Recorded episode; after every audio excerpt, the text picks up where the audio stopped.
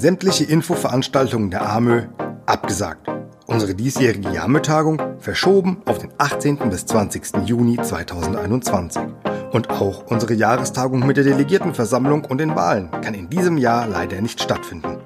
Die Corona-Pandemie hat der AMÖ einen gewaltigen Strich durch die Veranstaltungsplanung für das Jahr 2020 gemacht. Als einer der wenigen Vororttermine der AMÖ tritt in der kommenden Woche der Gesamtvorstand zusammen. Ein Ausblick darauf und ein Update, was sich in der vergangenen Woche in Sachen Corona getan hat, erfahren Sie in der heutigen Sendung.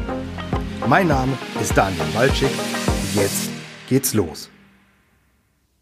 Hallo und herzlich willkommen zu unserem Möbellogistik-Magazin dem neuen Podcast der AMÖ für die Möbelspedition mit News und Infos rund um die Themen Umzug, Neumöbellogistik, Möbelindustrie und Möbelhandel. Heute mit Folge Nummer 1, zu der ich mit Frau Dr. Ellen Troska und Herrn Dirk Hochgesang zwei langjährige und ausgewiesene AMÖ-Experten an meiner Seite begrüßen darf. Aber bevor es thematisch losgeht, ein paar kurze Hinweise zu diesem Podcast. Das Möbellogistik-Magazin als Podcast erscheint ab sofort und zukünftig jeden Donnerstag also pünktlich zum Wochenende, mit einer neuen Folge auf unserer Webseite www.amö.de, auf www.möbellogistik-magazin.de, auf unserer Facebook-Seite sowie, klar, auf Soundcloud, iTunes und bei Spotify. Dauer? Maximal 10 Minuten. Bei speziellen Themen oder mit besonderen Gästen, aber gerne auch mal länger. So viel Zeit darf sein. Um keine Folge zu verpassen, können Sie unseren Amel-Podcast übrigens ganz leicht abonnieren. Bei den Podcast-Plattformen, die wir nutzen, geht es in der Regel ganz einfach über den Abonnieren-Button. Sollten Sie Fragen dazu haben, helfe ich Ihnen gern. Die Kontaktdaten dazu finden Sie in den Begleitinfos zu dieser Folge. Steigen wir direkt ein. Aber nicht gleich mit harten News? Nein, sondern persönlich. Lassen Sie uns gratulieren. Der ehemaligen Vorsitzenden der Fachgruppe Möbeltransport im VDV Rheinland, Frau Helga Schneider, und der ehemaligen Vizepräsidentin der AMÖ, Frau Sabine Hartmann die beide am 29. August 2020 Geburtstag feiern konnten. Gratulieren möchten wir auch AMÖ-Vizepräsident und dem aktuellen Vorsitzenden der Fachgruppe Möbeltransport im VDV Rheinland, Herr Stefan Klein, der am 31. August 2020 Geburtstag hatte. Und last but not least möchten wir auch dem ehrenamtlichen Rechnungsprüfer der AMÖ gratulieren, Herrn Günther Friedrich, zu seinem Geburtstag am 3. September. Wir die Mitarbeiterinnen und Mitarbeiter in der Arme Geschäftsstelle sowie das gesamte Arme Präsidium wünschen Ihnen von Herzen alles Liebe und Gute zu Ihren Ehrentagen. Einen ganz besonderen Glückwunsch aus der Arme Geschäftsstelle richten wir an Mirko Urban und Maren Schneider-Klingenberg, die jetzt Maren Urban heißt. Das Paar hat sich am 29. August im Schloss Bad Pyrmont das Jawort gegeben. Wir wünschen den frisch Vermählten eine glückliche Ehe.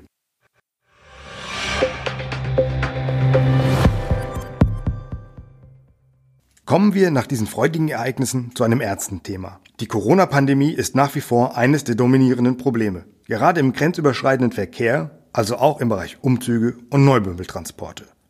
Frau Dr. Ellen Troska steht unseren AMÖ-Mitgliedsunternehmen in der AMÖ mit Rat und Tat zur Seite.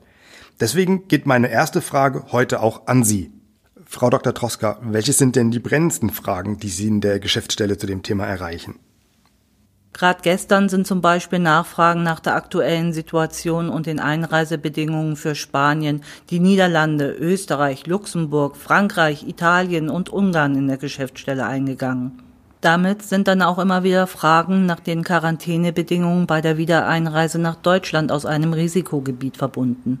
Problematisch sind dann die vom Bundesland zu Bundesland unterschiedlichen Regelungen, die sich auch nicht immer leicht darstellen lassen insbesondere dann, wenn auch noch Unternehmenssitz und der Wohnort des Angestellten in unterschiedlichen Bundesländern liegen. Können Sie ein paar Beispiele nennen? Wenn ein Mitarbeiter wieder nach Niedersachsen zurückkehrt und länger als 48 Stunden im Ausland war, so muss er in Quarantäne oder den Nachweis erbringen, dass er nicht infiziert ist. In Thüringen sind jedoch Personen, die beruflich bedingt Güter und Waren grenzüberschreitend transportieren, von der Quarantänepflicht ausgenommen. Solche Fälle machen deutlich, dass es einheitlicher Regelungen bedarf. Welche Empfehlungen können Sie denn unseren armen Mitgliedsunternehmen mit auf den Weg geben? Wir raten unseren Mitgliedsunternehmen, die Rundschreiben der Mitgliedsverbände aufmerksam zu lesen. Auch auf der AMÖ Homepage haben wir die aktuellen Corona-Bedingungen eingestellt. Darüber hinaus sollten die Mitgliedsunternehmen die Quarantäneverordnungen im Blick behalten, die für ihr Bundesland gelten und für die Bundesländer der betreffenden Mitarbeiter. Wir hoffen, dass in naher Zukunft, das heißt in der kommenden oder übernächsten Woche in allen Bundesländern eine Ausnahme für grenzüberschreitende Transporte in Kraft treten wird. Herr Hochgesang, nach ja, gefühlt 1000 Videokonferenzen jetzt am kommenden Mittwoch äh, mit der Gesamtvorstandssitzung in Würzburg endlich wieder ein Präsenztermin der AMÖ. Ähm, klar bleiben uns Videokonferenzen erhalten und auch in Sachen E-Learning hat sich ja gerade durch Corona einiges getan.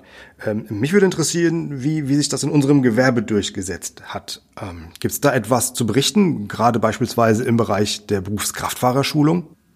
Also im Bereich E-Learning hat sich in manchen Bereichen was getan, insbesondere in der kaufmännischen Qualifikation.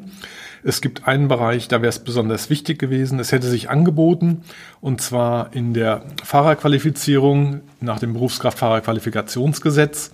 Dort haben wir ja eine Übergangsphase gehabt, müssen wir mittlerweile sagen, bis zum 31. August. Bis dahin konnte auf die Nachweise verzichtet werden. Ab dem 1. September müssen die Module wieder beigebracht werden. Und hier wäre es natürlich sinnvoll und auch sehr wichtig gewesen, wenn es die Möglichkeit gegeben hätte, diese Einzelmodule auch digital für die Fahrer zu erledigen. Jetzt haben wir die Situation, dass Schulungen nicht stattfinden konnten, ein riesiger Nachholbedarf besteht und ganz viele Fahrer jetzt eben zum 1. September ihre Qualifikation noch nicht wieder haben, die sie benötigen. Wir haben große Hoffnung gesetzt, dass das neue Berufskraftfahrerqualifikationsgesetz jetzt auch diese Digitalisierung für das Personal mitbringt. Bislang ist das leider nicht der Fall. Wir versuchen immer noch, das Ministerium da auf den Weg zu bringen, diese Option äh, zu eröffnen. Wir sind noch nicht ganz mutlos.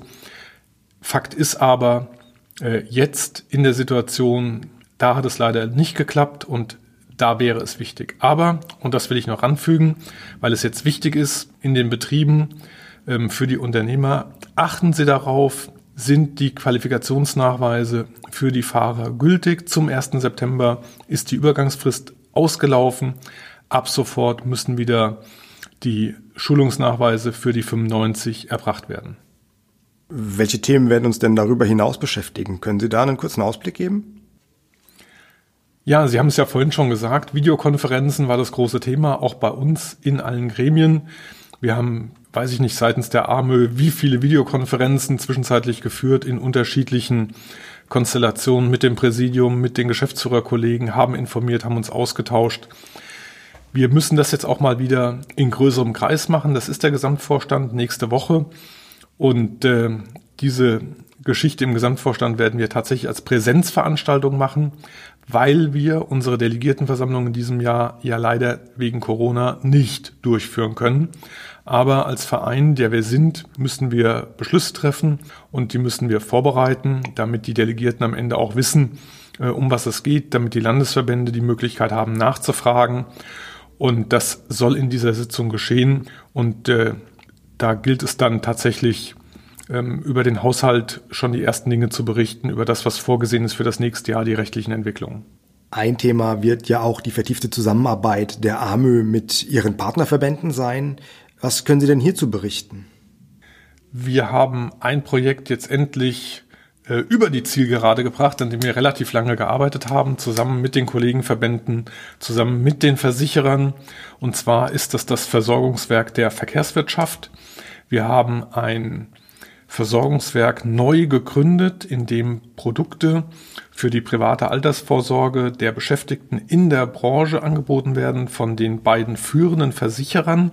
Das ist eine großartige Angelegenheit, zusammen mit den Kollegen des Güterkraftverkehrs, der Spedition, des Werkverkehrs.